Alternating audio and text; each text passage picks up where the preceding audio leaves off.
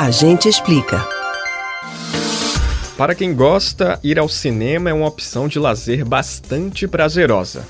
As histórias contadas em uma tela gigante costumam capturar nossa atenção, desde um filme no tradicional 2D até o IMAX. Mas você sabe o que significa IMAX? Qual a diferença entre as salas com essa tecnologia e as convencionais? Isso tem a ver com 3D? Bom, caso você não saiba a resposta para essas perguntas, se acomode na poltrona porque a gente explica. A sigla IMAX quer dizer Imagem Máximo, onde em uma tradução grosseira significa fazer um filme na melhor qualidade possível. Primeiro é preciso entender que um filme nada mais é que um monte de fotos em movimento. Cada foto é um quadro.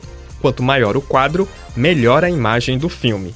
No IMAX, essa melhora é feita através de ampliação, ou seja, quando você assiste algo em IMAX, literalmente você está vendo muito mais filme.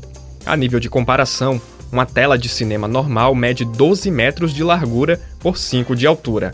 Em IMAX, essa proporção é de 16 por 22. E a diferença não está só no tamanho. A tela do IMAX é mais côncava, para produzir a sensação de imersão. Ainda existe o IMAX 3D, que utiliza duas câmeras para provocar um efeito de maior profundidade no resultado final. E as câmeras IMAX são muito caras e pesadas, por isso, apenas em 2018, um estúdio resolveu bancar uma filmagem toda em IMAX. Esse filme foi Vingadores Guerra Infinita, atualmente a maior bilheteria de cinema de todos os tempos. Existem ainda outras nomenclaturas, mas que não se referem especificamente à tecnologia, mas sim a formatos proprietários de salas de cinema. Algumas delas são XD, Macro XZ e X Plus, salas que priorizam tamanho de tela e sistema de som.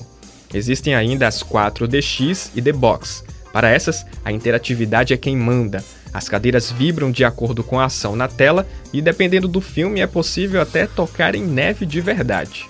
Você pode ouvir novamente o conteúdo do Agente Explica no site da Rádio Jornal ou nos principais aplicativos de podcast: Spotify, Deezer, Google e Apple Podcasts. Max Augusto para o Rádio Livre.